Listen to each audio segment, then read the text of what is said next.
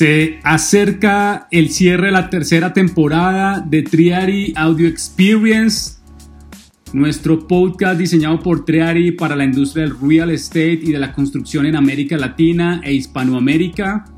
Recuerden que este podcast ustedes van a encontrar una mezcla de encuentros y entrevistas con emprendedores del ecosistema PropTech, inversionistas, promotores inmobiliarios y expertos que participan en nuestra experiencia de podcast. Y estoy seguro que hoy cerrando nuestra temporada vamos a cerrar con broche de oro porque hemos traído hoy a nuestros micrófonos a una persona que conocí el año pasado y, que con la que esperamos trabajar en Triari este 2021. Emma Galindo, Emma Galindo, bienvenida hoy a nuestra experiencia de podcast. Hola, hola, ¿qué tal Andrés? Pues nada, yo estoy feliz de estar aquí participando en este podcast. Bueno, hoy con Emma, a los que nos están escuchando y se ponen sus audífonos o los que están manejando o van en su carro, hoy vamos a hablar de un tema que, en el que hemos venido conversando en distintos podcasts con distintos invitados y es el tema de los datos. Están tomando mayor relevancia, siguen teniendo un mayor valor en las industrias y hoy Emma desde su experiencia nos va a contar cuál es la importancia de los datos, por qué las empresas y las empresas de tecnología tienen que seguir invirtiendo en infraestructura de datos y realmente por qué es importante esta información hoy en el negocio inmobiliario, que es lo que vamos a tener una discusión con Emma en este podcast. Así que, bueno, Emma, me gustaría que hoy en este cierre de tercera temporada nos contaras quién es Emma Galindo, en qué ciudad estás, en qué país estás. Pues ya escucharon un poquito el acento de Emma, pero Emma, cuéntanos de ti y, para que la audiencia se conecte contigo. Estupendo, pues yo os hablo hoy desde Madrid, desde España. Personas que, me están escuchando y que no me conozcan, yo soy matemática, y hice mi especialidad en estadística e investigación operativa porque me fascinaba ya lo que es eh, el estudio de los datos y el conocimiento a través de los datos y la información. Y, bueno, no quedándome contenta ahí, pues eh, hice mis estudios de, de doctorado, hice los cursos de doctorado en inteligencia artificial porque pensaba que realmente era algo que, era también el futuro, ¿no? que, complementaba muy bien toda esta otra parte ¿no? más matemática. Y llevo veintitantos años eh, metida en ese negocio, eh, desde diversas eh, empresas de consultoría y también trabajando en, mi propio negocio.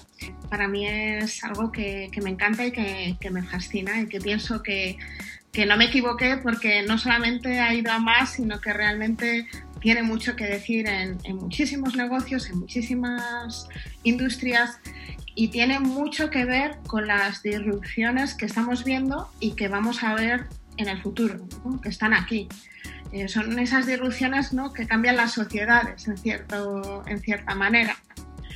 Y, aunque ya vimos eh, una disrupción, pues como hace 20 y 30 años, muy asociada a lo que fue la computación y la gestión de datos propiamente dicha, eh, las, las, disrupciones que vienen de la, de la mano de las comunicaciones, que ahora mismo son tan potentes, han hecho que esto se potencie muchísimo más. Entonces ahora mismo eh, estamos en una nueva revolución de datos gracias a esa conexión entre las diferentes fuentes y los diferentes eh, dispositivos que existen en muchísimos sitios. ¿no? Pues hoy, yo estoy muy contento de escucharte, Emma, porque, y, esto es una primicia para nuestra audiencia de podcast, los que nos escuchan en Spotify, en Apple, en Google, y es que con Emma vamos a tener la oportunidad este año de trabajar en un proyecto muy interesante donde vamos a entregar un conocimiento de cómo usar los datos y cómo usar la inteligencia artificial en el real estate con una alianza estratégica que tenemos con la Universidad de Chile. Y estamos muy emocionados, Emma, porque vamos a poder hablar de esta información de manera estructurada, de manera robusta para los empresarios y directivos que quieran participar en este seminario que vamos a dar eh, si estamos eh, avanzando y si, esta pandemia no lo permite en el mes de agosto. Y me gustaría entrar en, en materia, Emma, bajo eh, lo que nos acabas de contar vivimos en un mundo conectado, vivimos en un mundo donde generamos millones de datos en las interacciones que usamos con nuestros dispositivos móviles, cuando salimos a las calles, cuando usamos nuestros vehículos, cuando vamos a un shopping center, generamos millones de datos y hoy los datos están cobrando relevancia, pero también están generando un tema muy importante que es donde quiero ir llevando la conversación, es el tema de seguridad y, y la protección y privacidad de datos. Pero antes de ir allá, Emma, me gustaría preguntarte, un empresario que está escuchándonos hoy en el sector del real estate o de la construcción y quiere comenzar a desarrollar una estrategia asociada a datos, Hoy, ¿tú qué le empezarías a decir a ese empresario? Sí, esa es una pregunta muy interesante. Yo creo que tienen en la cabeza muchísimas personas y en muchos sectores. ¿Por dónde empiezo? No? Porque la transformación es grande y profunda, la que se va a ver abocada a muchísimas industrias. Y el punto es por dónde empiezo, ¿no? Porque eh, todo el mundo es consciente del trabajo que viene adelante, ¿no? Entonces yo siempre recomiendo que analizar bien lo que es la cadena de valor de su empresa. O sea, eh, en el real estate eh, es muy claro que, hay diferentes puntos eh, que son críticos, ¿no? O sea, uno es la gestión de proveedores, ¿no? Otro es la gestión de clientes, otro es la venta per se, ¿no? Y luego hay una parte muy interesante que a veces es obviada, que es todo lo que es eh, per se su negocio, ¿no? Eh, desde el punto de vista de viviendas inteligentes. ¿Las viviendas van a seguir siendo como, como las que se están construyendo ahora? No sé si, si ese es un debate que, que, se han planteado, porque estos eh, meses que hemos vivido, ¿no? todos desde diferentes puntos tan, tan duros ¿no? y tan, tan difíciles, y han cambiado muchas cosas en nuestra forma de, trabajar y de comportarnos, ¿no? O sea, no solamente es una disrupción querida, sino es, ha sido una disrupción impuesta por la fuerza, ¿no? Y entonces han aparecido cosas que antes muchas personas sí que conocían, pero la mayoría no, ¿no? Y, y todos se han acostumbrado a hacer homeschooling, ¿no? Y de repente las casas se han convertido en colegios y, y, en teletrabajo, ¿no? en homeworking, y mm. las casas se han convertido en oficinas, y en telemedicina, ¿no? ¿Cuántos hemos tenido que ir al médico por eh, eh, haciendo ¿no? una teleconferencia o por teléfono y nos han recetado, ¿no? Y ha venido, eh, hemos reservado medicinas y nos las han traído a casa y hemos hecho la compra, ¿no? Algunos ya lo veníamos haciendo por internet, muchos sus nuevas compras y, y el entretenimiento que ya no podíamos salir fuera y nuestras casas se han convertido en cines y se han convertido en todo, entonces las casas han cambiado. Entonces la pregunta es, ¿las casas van a seguir siendo igual? O sea, después de esto y cuando esto pase, ¿qué pasará para todos? ¿Realmente esas cosas permanecerán o las casas cambiarán porque nos habremos habituado? Y habrá muchas de estas cosas que se queden para permanecer. Entonces... y, bajo, ese, bajo eso que estás contando, ¿En dónde entran a jugar desde tu experiencia los datos, Emma? ¿Dónde entran a aportar valor los datos? Al final, algo de la discusión que tenemos en la industria, Emma, para contextualizarte, es que los empresarios en esta industria sí han escuchado que los datos son el nuevo oro, que es el, es el nuevo petróleo del, del, futuro, pero eso ya lo llevan desarrollando muchas industrias. Me gustaría que nos contaras algunas experiencias tuyas de cómo las otras industrias, tal vez en la industria financiera o en las que tú has estado participando, han aprovechado los datos, pero no solo los datos, sino la información que pueden colectar alrededor de los datos para empezar a generar valor a, los negocios, a la operación, a la productividad, a la competitividad. Pues sí, no, no solamente eh, experiencias de otros sectores, incluso relacionadas en cierta forma con, con este sector. ¿no? Eh, sí que es cierto que yo he trabajado mucho en, en el tema de servicios financieros que es algo muy crítico ¿no? en, en, todo este sector, ¿no? porque al final si a una persona no le conceden la hipoteca o no le conceden ¿no? los préstamos que necesite ¿no? para acceder a, a, esa vivienda o a esa compra ¿no? de, de, un bien raíz que necesita, pues no, no, no, va, no va a poder ejecutarse ¿no? y finalizar el proceso de venta por muy bien que se haya hecho todo el resto. ¿no? Entonces esa parte yo la conozco muy bien, ellos llevan trabajando mucho tiempo, yo creo que van más adelantados. Y sí que es cierto que a través de los datos se pueden conocer cosas tan interesantes como cuál es el precio real ¿no? de venta de un inmueble de ciertas características en cierta zona, ¿no? Porque una cosa es, yo me conecto, por ejemplo, en España el, portal es idealista, ¿no?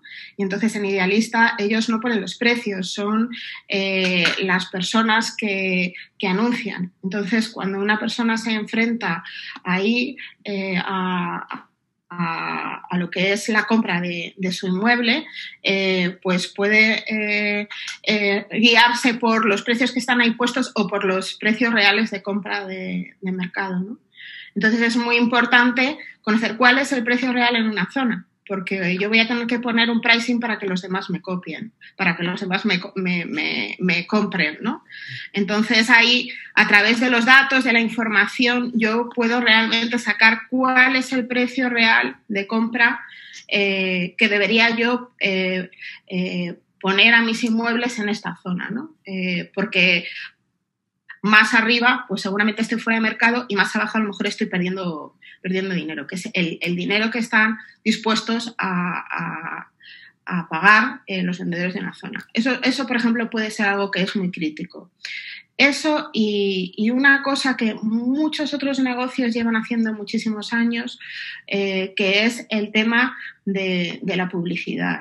Eh, el tema de la publicidad eh, a través de los medios digitales es bastante diferente a, la publicidad que se venía haciendo.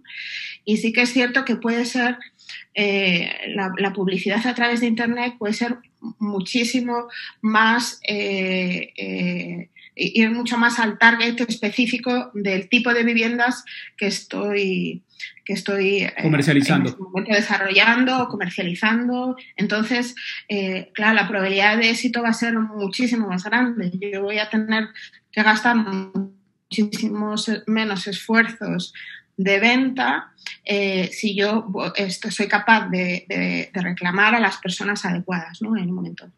Entonces, eh, en ese sentido, pues todo lo que es la gestión de información y la gestión de datos, el tener los patrones, el poder perfilar los posibles compradores, pues ayuda muchísimo a, ir más al target adecuado que, para que cierre, ¿no? mi ratio de, cierre de venta sea pues mucho más rápido.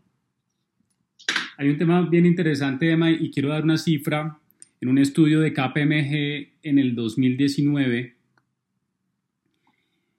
y en este estudio muestra claramente que hay una gran barrera o actualmente en la industria a nivel mundial de tener estrategias asociadas a los datos.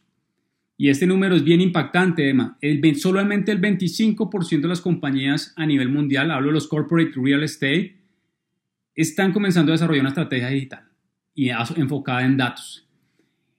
Es triste escuchar esto de una de las industrias más importantes de, digamos, de, las economías en el, mundo, porque como tú bien dices y comenzaste diciendo, la cadena de valor del real estate es enorme, desde los lotes hasta la ejecución, operación de un activo, puede ser una oficina, puede ser un centro comercial, etcétera, etcétera.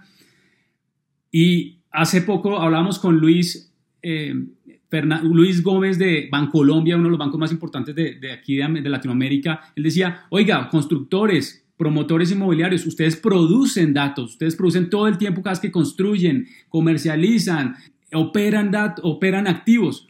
¿Qué están haciendo ustedes para, para empezar a usar toda esa eh, información para el negocio? Hoy ese número es muy importante porque nos dice que esta industria tiene un gap muy, muy fuerte de comenzar a desarrollar estrategias eh, asociadas a datos y es parte de lo que entre áreas estamos ayudando a los, eh, a los directivos y a las organizaciones es cómo crear una estrategia de datos. Entonces me gustaría, Emma, desde tu perspectiva y tu experiencia, cómo comenzar esa estrategia de datos y ahí obviamente pues podemos encontrar algunos puntos de, diferencia y algunos puntos donde hagamos match. Pues sí, lo, lo importante es ver dónde, dónde voy a querer aplicar, ¿no? Dónde, dónde me aprieta más el zapato en mi negocio, ¿no? A lo mejor es que la competencia está siendo más fuerte que yo o a lo mejor mi gestión de proveedores está siendo muy mala y entonces a lo mejor estoy perdiendo eh, pues, eh, eh, oportunidades porque se me están retrasando las obras, porque no están llegando las cosas a tiempo o no soy capaz de llegar llevar bien o a tiempo los temas de facturación o, puede ser tecnologías que me ayuden a la venta, ¿no? O sea, no solamente en datos, sino en inteligencia artificial, ¿no? Alrededor de lo que es la inteligencia artificial. Entonces, una vez detectado, eh, hay que ver bien cómo voy a ser capaz de capturar esos datos. Y a veces eh, voy a tener que hacer sistemas propios y otras veces puedo hacer acuerdos con terceros acuerdos con terceros que me ayuden además a compartir esos datos. Por eso hay tecnologías que ahora mismo facilitan mucho un tema que tú has comentado, que es muy interesante, que es el tema de la seguridad. O sea, ahora mismo hay tecnologías como el tema de blockchain que va a permitir compartir información eh, de una manera segura. Entonces, yo voy a poder compartir incluso información con un banco, ¿no? Incluso podría llegar a venderle esa información al banco para que el banco pueda también tener más información y enriquecer sus modelos de concesión en crediticias. Entonces, yo creo que a partir de ahora eh, es un juego de win-win, donde una persona o, una, empresa no, no, es, no va a tener los datos eh, únicamente suyos, propios, sino va a tener datos que van a venir de otros sectores incluso puede ser de competencia. Se puede llegar incluso a hacer acuerdos con competencia de compartir datos. Open source. De, una determinada cosa. Yo creo que allí hay un tema interesante que toca, Sema, es la cultura de open source, ¿no? De open data dentro de los ecosistemas digitales y dentro de los ecosistemas eh, tradicionales de, los sectores, en este caso, por ejemplo, el de la construcción y el sector inmobiliario, es empezar a abrir la mente hacia el open source y hacia el open data. Esto es un, tema muy nuevo para esta industria porque, eh, como tú bien lo dices, el sector financiero lo lleva haciendo, los bancos también comparten datos, inclusive el mismo Amazon comparte datos con, con otras eh, e, empresas que le puedan ayudar a hacer mucho más eficiente y productivo al, negocio, en este caso de, de Amazon. Y el open source y el open data yo creo que va a ser parte del futuro de esta industria, poder conectar la información a través de APIs. Creo que esa hace parte también del futuro de los datos, poder conectar a través de APIs información de Emma, información de Andrés, información de eh, Pedro que está en China o en México. Yo creo que ahí es donde se va a empezar a generar un ecosistema de valor alrededor de los datos y de las compañías. Emma, te quería preguntar, actualmente, ¿tú qué perspectiva ves? ¿Crees que los empresarios y los directivos deben aprender cómo usar la tecnología, deben aprender cuáles son los beneficios de usar Big Data, deberían aprender los eh, beneficios que trae la inteligencia artificial, el Machine Learning. Bueno, no solamente ellos, es que una empresa que aspire a hacer una transformación digital y dar ese salto, eh, debería hacer un ejercicio de que absolutamente todas las personas de la empresa entiendan y comprendan en qué consiste la transformación digital y el uso de los datos. Porque eh, muchas empresas obvian esa parte, que es una parte esencial, y cuando eso no ocurre, eh, se hacen grandes desarrollos y al final todos tendemos a, estar más cómodos, ¿no? Entonces, lo más cómodo siempre es lo que conoces. Eh, cuando absolutamente todas las personas de, la empresa no están involucradas en ese cambio, eh, tienden a usar lo antiguo y, lo nuevo tiende a, infravalorarse o a, no usarse ¿no? Por, porque cuesta más. Entonces, eh, yo creo que la formación de toda la organización y que para conseguir que toda la eh, organización esté involucrada en el cambio es esencial. O sea, es un, tema clave en ese cambio lo que llamamos en transformación digital la cultura digital o la cultura de datos en la organización. Y, yo creo que es supremamente importante, Emma, es lograr que todos hablen el mismo idioma, ¿no? Desde la parte del área de operaciones, el área comercial, el área financiera, el área legal, obviamente con toda también la revolución del legal tech en, nuevos procesos eh, automatizados y eficientes con la tecnología en el sector legal. Un, un punto que me gustaría tocar, eh, Emma, y es los skills esa es una área muy importante. Sí, eso es otro de los puntos claves. Eh, realmente no va a haber ninguna eh, ninguna industria a partir de ahora que no quede tocada por este tipo de tecnología. será como no tener luz cuando se hizo la revolución industrial basada en la electricidad y, ¿no? y que hubiese pues una distopía tan grande como que siguiese habiendo eh, una industria basada en eh, que tuviese máquinas de vapor, ¿no? Eso hubiera, sería algo como raro, ¿no? Entonces esto es un poco igual. Lo que va a ocurrir es que todas las industrias, incluso esta, eh, van a tener que tener datos y compartir datos con otros actores. Una cosa que comentabas antes, y lo voy a traer a este punto también, es eh, cómo usar los datos. Pues, eh, ¿cuántas son las empresas de real estate que tienen a terceros vendiendo, haciendo la venta de sus activos y que desconocen el proceso de venta, desconocen realmente cuántos clientes han pasado por allí y realmente no han ejecutado la compra. ¿no?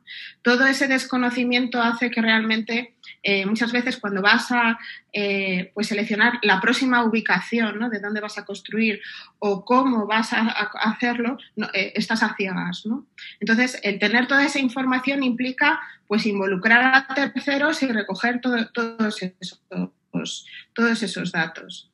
Entonces, eh, respecto a, lo que comentabas, es que todos van a tener que tener esa formación, todas las industrias, desde los eh, vendedores hasta los que ejecutan el proyecto, eh, absolutamente los terceros, ¿no? Que, te venden los, cada una de las componentes ¿no? con las que tú construyes, todos van a tener que manejar datos. Entonces, es, es imposible que, las profesiones del futuro eh, no tengan este conocimiento, porque será pues como no saber leer o como no saber eh, escribir o manejar un computador. ¿no? ¿Cuántas personas empezaron trabajando sin computadores y ahora lo ven como algo imposible? ¿no? Pues será exactamente igual. Emma, hablemos un poco del tema de la inversión. Eh, yo he venido analizando los flujos de caja de Amazon los últimos 20 años y claramente se denota una gran inversión en los últimos, los primeros 20, 15 años de Amazon en infraestructura tecnológica. Y, me gustaría que nos contaras un poco hoy una empresa, y ya hemos hablado de la cultura, que es una de las barreras principales para desarrollar una estrategia de datos. Hemos hablado también de los skills y también hemos hablado en algunas palabras que cansamos a cruzar ahorita es de estar abiertos para trabajar colaborativamente con otras compañías y poder conectar esos esa información con otras compañías. Pero ahora hablemos de inversión, porque muchas de, la industria eh, pues cree que invertir en datos es, es, barato o es low cost, pero de alguna manera las empresas realmente tienen que hacer unas inversiones importantes. Más allá de que en tecnología diría que empezar a hacer esas transformaciones en la cultura y comenzar a identificar los aprendizajes y comenzar al mismo tiempo a identificar esos dolores que le permitan a la compañía empezar por unos baby steps. Entonces me gustaría que me contaras en términos de infraestructura y de inversión de una compañía que quiere decir, oiga, quiero que mi compañía o mi negocio o mi área comercial empiece este proceso de digitalización enfocada en datos. Pues lógicamente hay que hacer bastantes inversiones. Lo que pasa que en este caso no hacerlas es caro. Es más caro no hacerlas que hacerlas. Porque las personas que, estén ahí eh, van a tener información que los actores que no tengan datos no van a tener. Y eso significa que van a, tener, van a poder ajustar más sus costes y van a poder vender a otros precios. Con lo cual, quien no esté en esa competición realmente lo va a tener muy, muy difícil eh, para, cerrar sus ventas. ¿no? Entonces la, competencia yo creo que va a ser cada vez más feroz y el no tener esos márgenes pues va a abocar a muchas empresas a la desaparición. Eh, y, si vamos a, los costes, pues lógicamente hay una serie de costes que sí que hay que abordar, ¿no? Costes de infraestructura, eh, lo que son los, los, costes de desarrollo, ¿no? de equipos de desarrollo, eh, que puedes hacerlo con terceros o puedes eh, formar ¿no? a, personas eh, internas, a personal interno, o puedes hacer un mix. Voy a, seleccionar a, este equipo que conoce muy bien eh, la empresa, conoce muy bien la tecnología poca o mucha que tengamos hasta ahora y, van a trabajar con esta otra empresa para acelerar un poco. ¿no? Eso, es una forma pues muy muy interesante de, trabajar y, esas inversiones. Y luego hay que invertir en, una cultura que todo el mundo conozca hacia cuál es el camino, ¿no? cuál es el camino de transformación y que todo el mundo esté involucrado y que sepa qué cambios, porque va a haber cambios en la forma de trabajar, en los procesos, van a, a, pedirse a partir de estos nuevos desarrollos. Entonces, sí que es cierto que hay unos, hay unos costes, pero yo creo que no, no abordarlos va a ser más caro para las empresas que el abordarlo. Hay una cifra adicional que quiero agregar a la conversación, Emma. De, todas formas, te voy a... Dime. Te iba a hacer yo una pregunta. Dale. ¿Cuánto crees que, que hoy en día están invirtiendo realmente? Mira, Emma, nosotros tenemos una cifra a nivel mundial en el ecosistema PropTech de que la industria real estate en general no logra invertir ni siquiera el 1% en innovación y tecnología anualmente, ni siquiera llega al 1%, mientras otras industrias están invirtiendo el 10, el 12, 15% en tecnología e innovación constantemente. Entonces, hay una brecha importante hoy en la industria y es que si no comenzamos a hacer esas inversiones, y tú lo acabas de decir, Emma, muy claro, es que nos vamos a empezar a quedar atrás y van a venir estas empresas de tecnología. Y hoy, hoy en las últimas conversaciones en los podcasts, Emma, hemos analizado que hoy las 500 companies que hay en, en la bolsa de Nueva York, pues son empresas de tecnología. Tal vez hace 20, 30 años teníamos empresas como General Electric, teníamos empresas como Walmart, pero hoy esas empresas ya no están en el, en el top de las compañías en el mundo y eso da un, un comportamiento hacia dónde va el mercado, ¿no? Eh, hacia, hacia hacer un negocio tecnológico, pero más que tecnológico es un negocio también enfocado en personas. ¿Cómo logro yo desarrollar ese talento dentro de mi equipo? ¿Cómo logro yo apropiar esa información y esas tecnologías dentro de mi equipo, dentro del talento? Al final podemos tener la tecnología, podemos tener el mejor software, la mejor herramienta tecnológica en el sector, pero si no hay detrás las personas que logren sacar el máximo provecho a esa tecnología, si no hay los directivos, los empresarios que logren sacar el máximo provecho a la tecnología, no va a ocurrir ese cambio que esperamos tanto en el negocio. Y en lo segundo que quería tocar con esta cifra es con el cliente, porque al final todos los modelos de negocio, Emma, y me gustaría que nos contaras, deben ir empezar a enfocarse en el cliente, cómo empezamos a conocer más al cliente, cómo podemos ayudar realmente al cliente con tecnología y aquí tengo una cifra muy importante, Emma, y para los que nos están escuchando, estamos hoy con Emma Galindo, una experta en, Big Data e Inteligencia Artificial, que nos acompaña hoy desde España. Emma, imagínate esto, el 13% de los encuestados en, esta, en este documento de KPMG en el 2019, solo el 13% tiene una estrategia, pero no sabe cómo capturar data. Impresionante, o sea, también podemos tener la estrategia, tenemos el plan, pero si no podemos llevar eso a la ejecución hacia dos conceptos que eh, usa Harvard es cómo logramos llevar de la estrategia a la ofensiva y a la defensiva. Entonces me gustaría que tocáramos desde tu punto de vista cómo puede una compañía si ya tiene un plan estratégico en datos ir a la ofensiva e ir a la defensiva en el tema de, de seguridad de datos. Esto también es muy, muy, muy interesante porque lo que es cierto es que la tecnología va cambiando de una manera eh, muy rápida, un poco más largo plazo, ¿no? Incluso los planes estratégicos de, transformación digital son, un poco más a, largo plazo porque involucran a muchas áreas.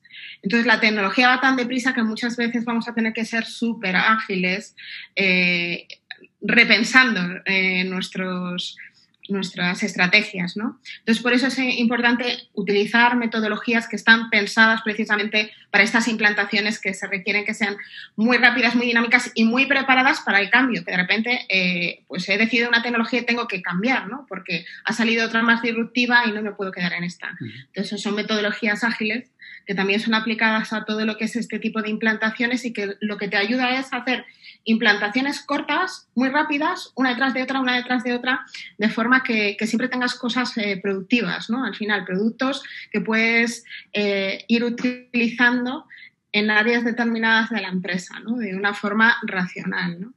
Entonces, eh, yo creo que, que, el usar esas metodologías facilita mucho eh, el, que, el tener éxito, el tener éxito y no embarcarte en proyectos a lo mejor gigantes que cuando llegas al final de la ejecución estás un poco obsoleto eh, per se de a nivel tecnológico. ¿no?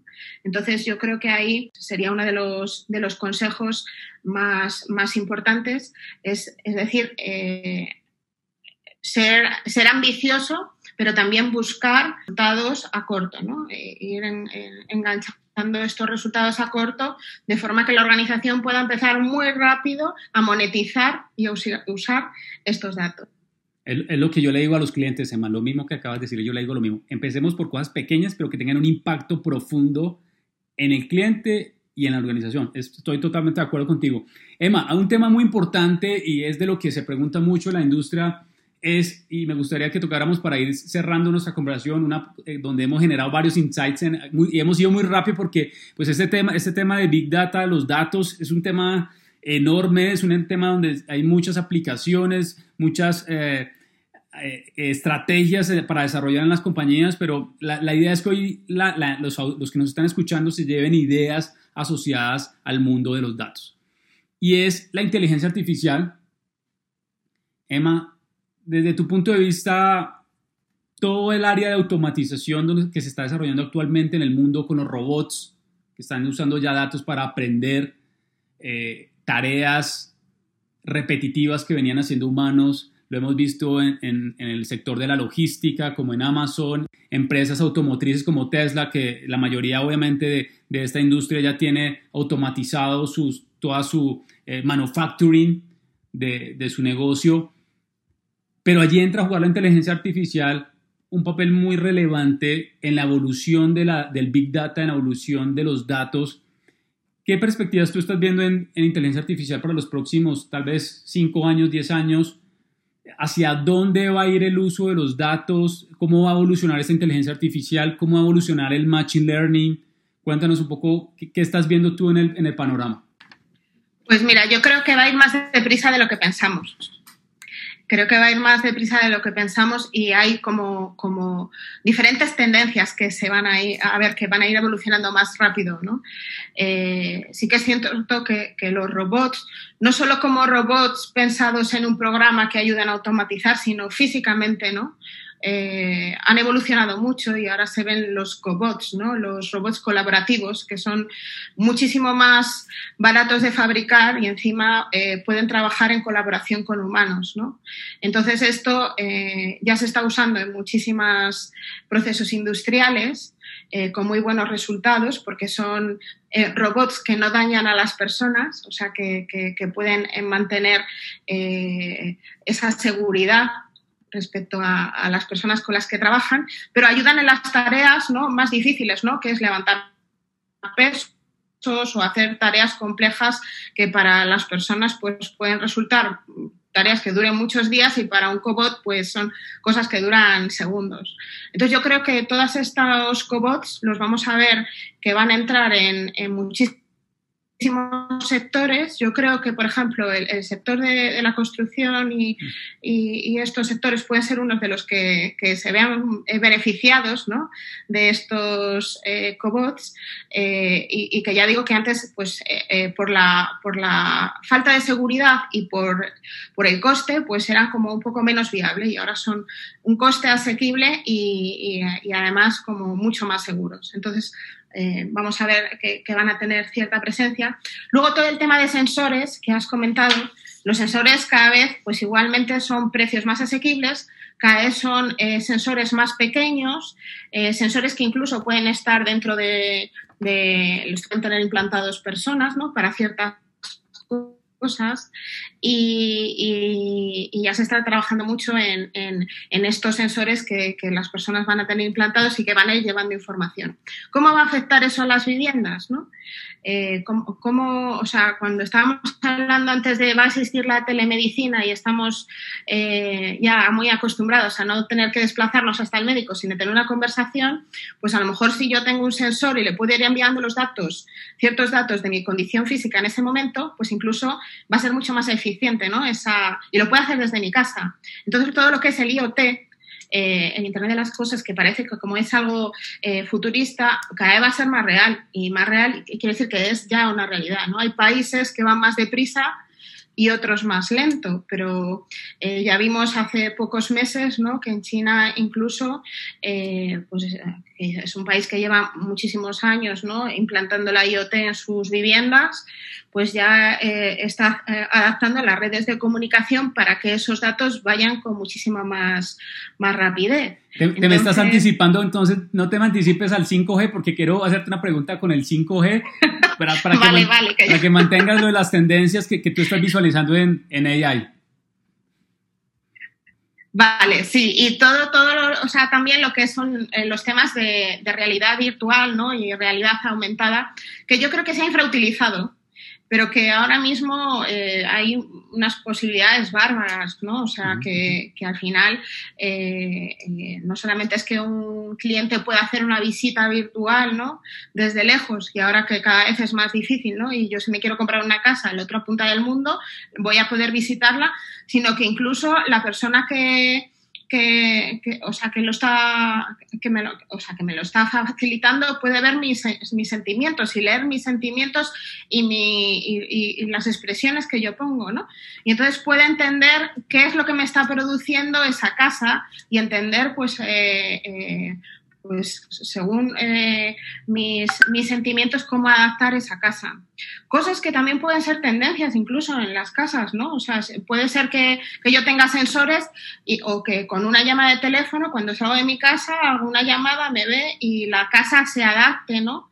A mi estado de ánimo, que cambie el color de las paredes o que ponga una música o que ponga un tono de luz eh, diferente. Eso es una cosa que no es futurista, son cosas que, que están ocurriendo. Que se pueden hacer ya. Y, tocas un tema muy importante porque los invito a escuchar en nuestra primera temporada. Emma, tuvimos una emprendedora mexicana que trabajó en un proyecto con Tesla y con unos constructores en Dubai donde desarrollaron unas viviendas inteligentes en Las Vegas, así que los invito allá a escuchar a ese, podcast que tuvimos con nuestra emprendedora mexicana en la primera temporada, donde el uso del IoT, de los ecosistemas de datos para empezar a usar las luces, la energía, el agua, con sensores es, es realmente salido de la imaginación, pero como tú dices, ya se está produciendo y termina agregando un valor al cliente, al usuario. Y yo a los constructores y a los desarrolladores le digo, Emma, eh, no, no pensemos esto solo para el segmento alto, no, no pensemos solo esto para la clase A o en México que tienen ese tipo, tipo de términos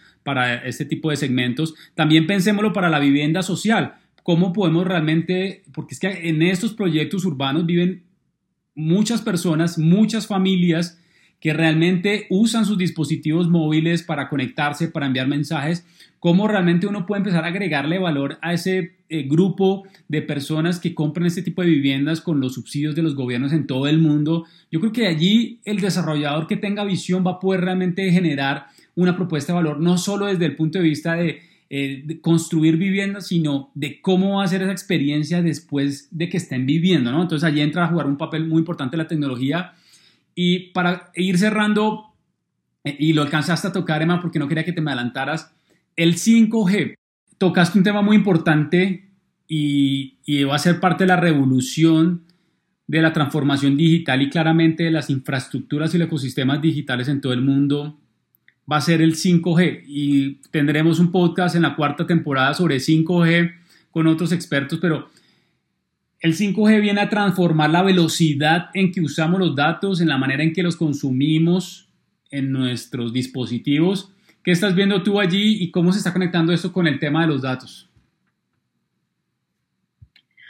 Bueno, ahí, eh, lo que son las comunicaciones es un tema clave, es lo que hemos dicho. Los datos existen hace muchos años, ¿no? La, la, disrupción que tenemos ahora es la conexión, el poder conectar todos esos datos que vienen de muchas fuentes, de terceros, de sensores, eh, de mil fuentes, para optimizar, ¿no? Eh, entonces, realmente cada salto en la, conexión, cada mejora, implica que todo eso se va a acelerar todavía más. Entonces, claro, ahora vivimos un momento en el que ya se, el 5G va a implicar pues un, cambio bastante significativo y cuando ya se llegue pues a las eh, redes cuánticas, pues entonces ya ahí estaremos en otro nivel. Y eso no es algo que, cuando se llegue, me refiero a que cuando se implante en todos los sitios, porque eso es una realidad en China, por ejemplo, ¿no? Hace unos meses ellos ya implantaron la primera red cuántica y están trabajando en, ella. Y eso, claro, eh, realmente a, nivel de gestión de datos y de información eh, nos llevará a lugares ya que, que, bueno, eh, hasta ahora parecían como de ciencia ficción, porque la gestión de datos lo importante es que la velocidad en, el cálculo eh, se va a incrementar exponencialmente y eso hace que los algoritmos se puedan ejecutar real time. Date cuenta que ha evolucionado todo tanto, tanto, que cuando hablabas antes de sensores, muchos sensores incluso tienen un microchip donde, donde se ejecutan los mismos algoritmos, no hace falta que los datos viajen. Entonces estamos viviendo en, un momento en el que ya estamos ahí, en los que los sensores pueden tomar decisiones y pueden predecir cosas online. Eh, cada salto en, el tipo de conexión implica que eso se va a hacer más rápido y que se pueden eh, manejar muchísima más información y muchísimas más conexiones. Entonces, bueno, ese es el, eh, yo creo que es el futuro cercano que, ya le tenemos aquí y en el que se, tiene que empezar a trabajar. Eh, porque eh, quien esté ahí eh, va a ser totalmente disruptivo y yo creo que va a, barrer a los competidores, lógicamente, porque es que es tal la diferencia de, información que, no, no, se va a poder competir. Y es que en estos casos hay una cosa que es clave y es los tiempos. ¿no? Luego muchos, muchos actores dicen, bueno, ya lo dejaré, ¿no? que inventen otros y yo me pongo, pero es que el crear las cosas luego requiere un tiempo y, un competidor eh, igual eh, en un año ya te ha echado del mercado, ¿no? Entonces, claro, ¿hasta, ¿hasta qué punto yo puedo retrasar las cosas? Eso es lo que se tiene que plantear eh, las personas que ahora mismo estén pensando en el que realmente tengan carencias, ¿no? dice, bueno, yo voy a seguir retrasando, pero ¿hasta qué punto puedo retrasar eh, y, para que ya no tenga marcha atrás, ¿no? En el momento que me ponga a hacerlo ya no voy a llegar a tiempo, porque los competidores van a ser más rápidos. Yo lo resumiría, lo que acabas de decir, Emma, es que el éxito de hoy se mide en la capacidad de adelantarse a ese futuro. Creo que las compañías, los gerentes, los directivos de la industria real estate que tengan esa capacidad hoy de medir y de invertir para el largo plazo van a poder realmente empezar a predecir eh, su negocio y el mercado, ¿no?